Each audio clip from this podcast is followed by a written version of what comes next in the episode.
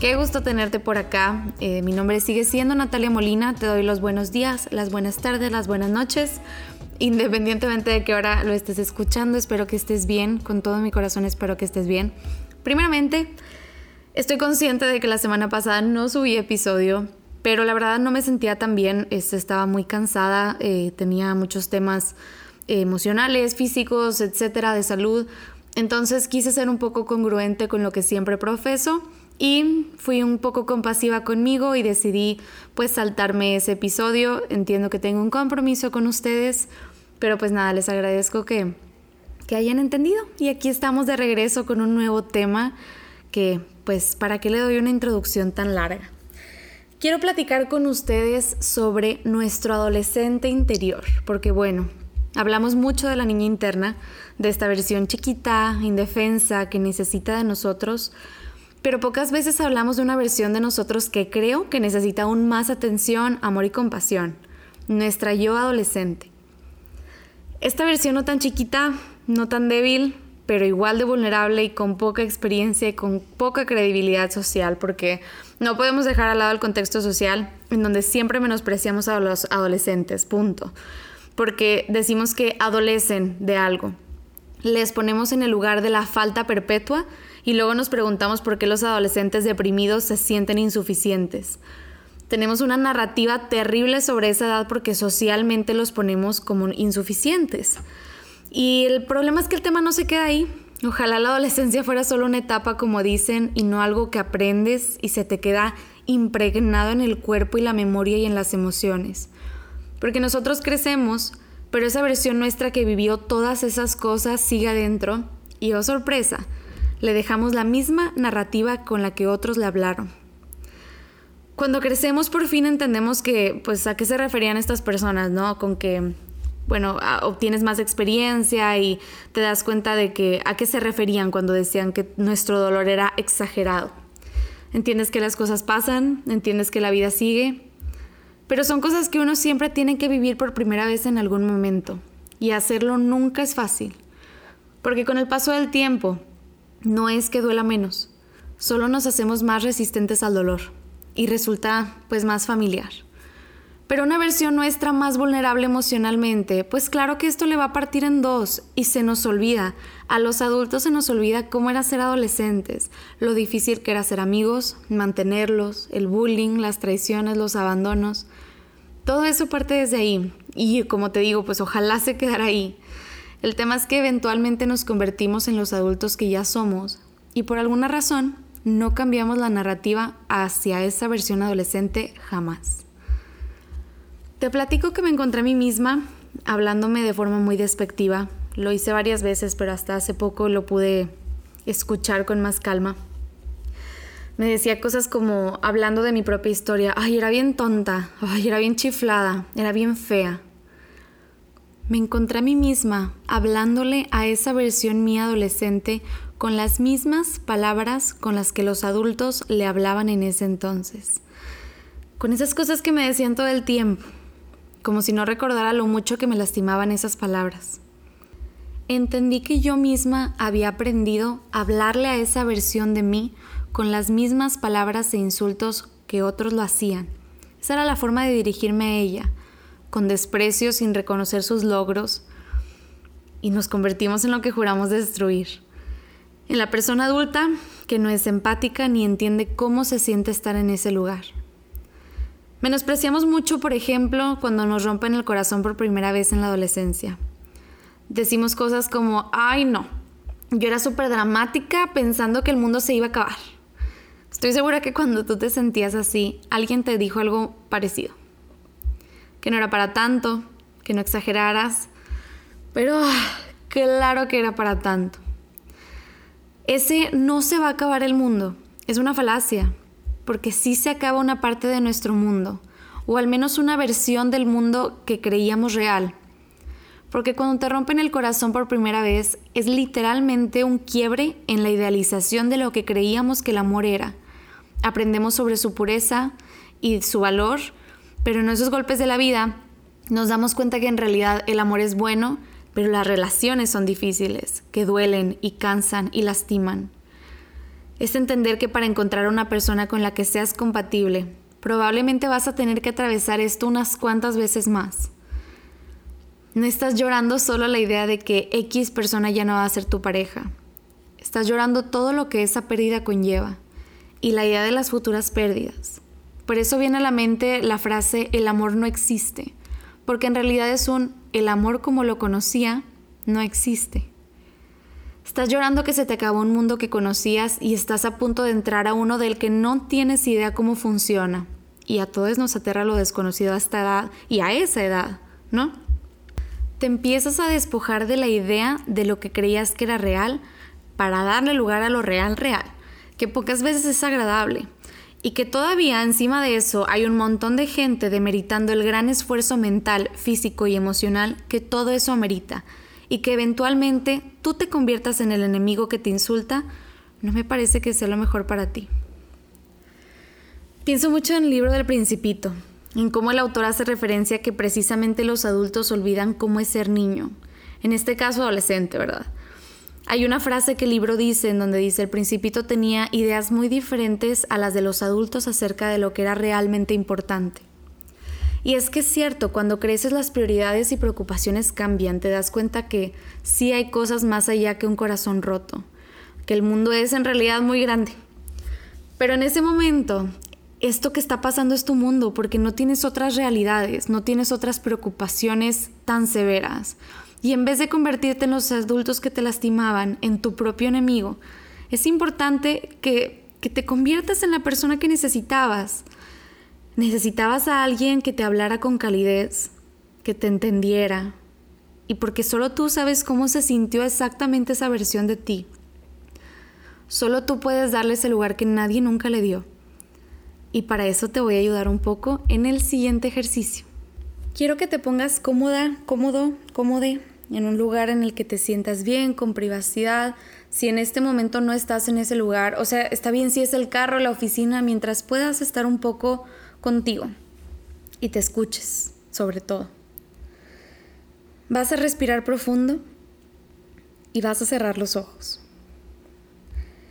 Quiero que pienses en esa versión adolescente de ti que está sintiendo eso que solo tú sabes cómo se sentía.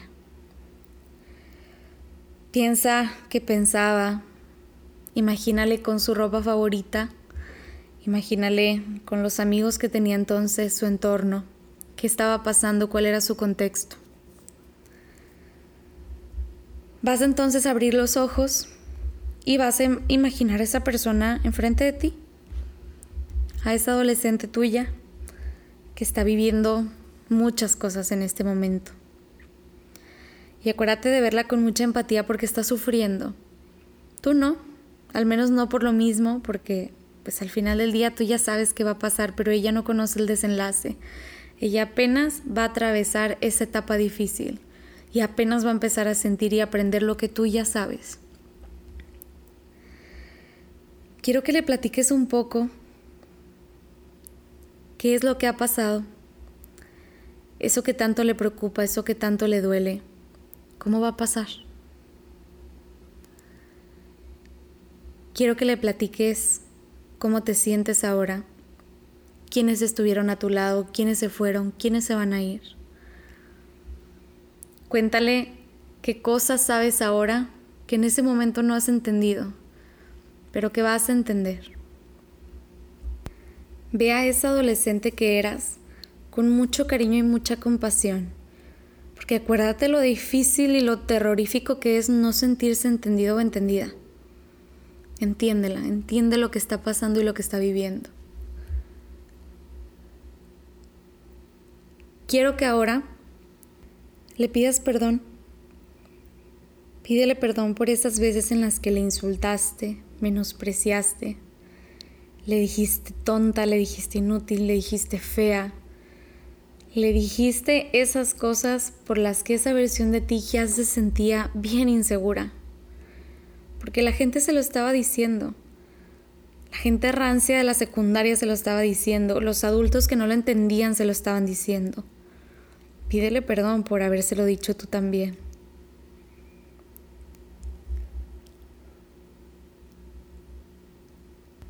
Escúchala perdonarte. Escúchala entenderte el por qué tú tampoco sabías cómo te estabas hablando, no te habías dado cuenta que estaba siendo cruel. Escúchala con esa compasión que ya tenías desde ese entonces y permítele que te la dé. Agradecele por entender.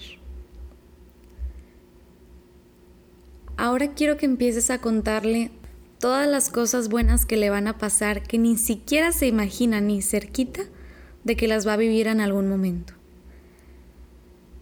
Platícale de los nuevos amores, platícale de los nuevos amigos, platícale de las nuevas oportunidades, la vida que estás viviendo ahorita, las dificultades.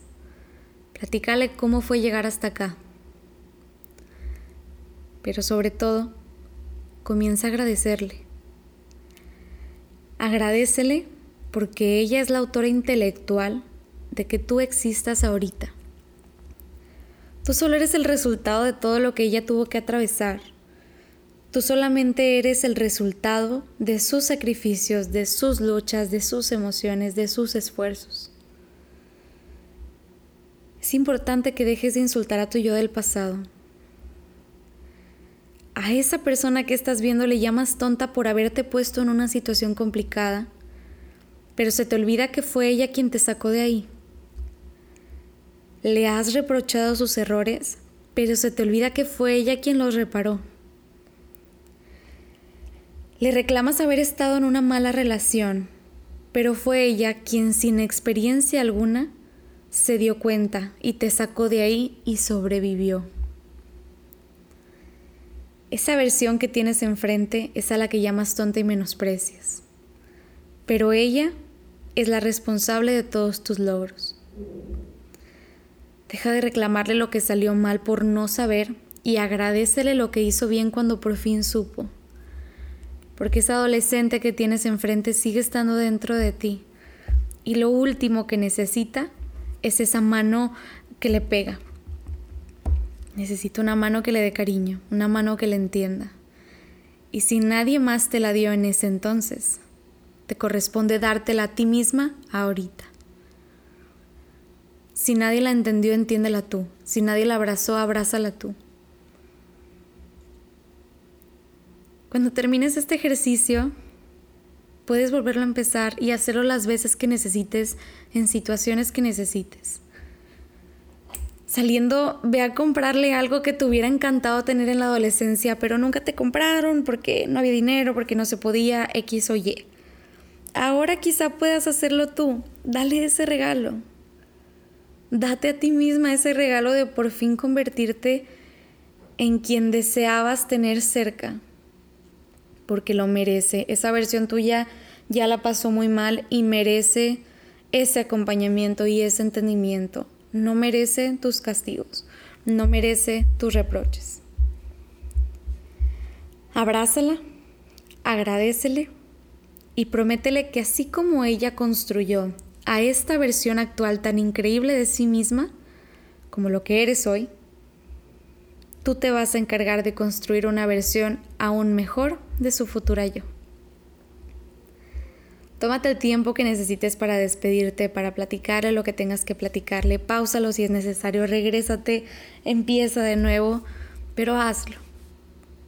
Es bellísimo poder ver a esa versión nuestra por fin sentir una calma y estoy segura que lo vas a sentir, o sea, emocionalmente no nos damos cuenta de todas las piedras que estamos cargando hasta que nos las quitan. Entonces platícale, platícale cómo ella va a lograr tantas cosas que no tiene ni idea y que cree que no va a poder, pero siempre pudo y siempre podrá. Y pues nada, ahora yo las abrazo las dos, espero que ambas estén bien, Espero que ambas sepan que tienen mi apoyo en ese entonces y ahorita y lo tendrán después. Te agradezco mucho que te pasaras por acá a escucharme, a escucharte sobre todo. Y te agradezco que hagas esto por ti, porque todos necesitamos ser los adultos que necesitábamos en nuestra adolescencia, porque todavía hay algo de nosotros allá afuera que necesita ese cariño de los demás también. Ojalá puedas ser compasivo en ese sentido, no solo con tu adolescente interna, sino con las adolescentes internas de los demás. Todos estábamos intentando sobrevivir. Y pues nada, nos veremos en el próximo jueves, el próximo episodio. Te agradezco mucho que estés por acá. Estoy muy contenta de, de poder compartir este espacio contigo. Para mí es un gran honor ser escuchada y pronto podrás tenerme aún más cerca, de verdad, no saben qué onda con esa sorpresa. Ya en un mes, un poco menos, espero, ya podré platicarles de qué se trata. Pero pues nada, estén al pendiente de mis redes por allá, por los cursos, de todo. Este, platicaremos pronto. Y pues nada, te abrazo, te quiero. Sígueme en mis redes sociales. En Instagram me puedes encontrar como psic de psicóloga Natalia Molina, Natalia con TH. Me encuentras igual en TikTok, en Twitter me encuentras como Natalia Molina C, Natalia con TH. Y pues nada, allá platicamos de todo, allá puedes estar al pendiente de todos los posts, etc. Y pues gracias por estar aquí conmigo. Nos vemos a la próxima. Bye bye.